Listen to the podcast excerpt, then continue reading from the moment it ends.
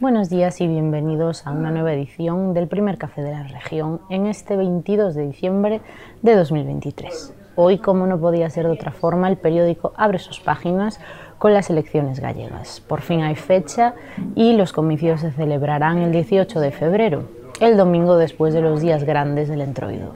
En las páginas del periódico encontrarán las reacciones a nivel gallego, pero también las reacciones de los políticos ourensanos.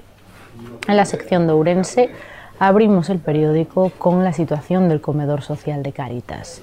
Su directora, María Tabarés, asegura que la situación es muy complicada desde hace meses, ya que actualmente atienden una media de 600 personas cada día.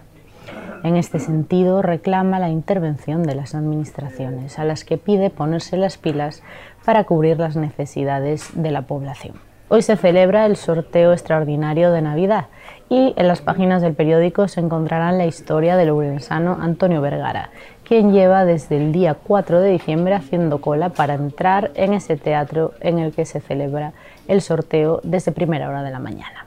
En clave municipal, el periódico incluye las nuevas quejas de los trabajadores del Concello de Ourense. Nos amplía esta información el compañero Bryce Iglesias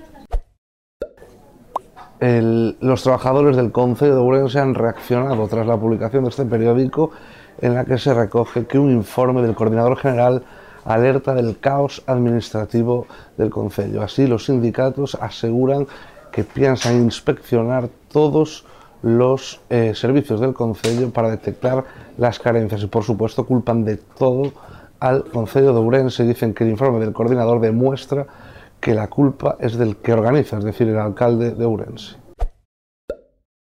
En las páginas de provincia abordamos las obras de rehabilitación del Castillo de Monterrey. Ayer la Junta firmaba el contrato de la ejecución de la intervención por un total de 14 millones de euros. Esto es todo por hoy. Les recordamos que pueden ampliar la información en la edición en papel del diario, así como en la página web de la región. Les deseamos que tengan muy buena jornada.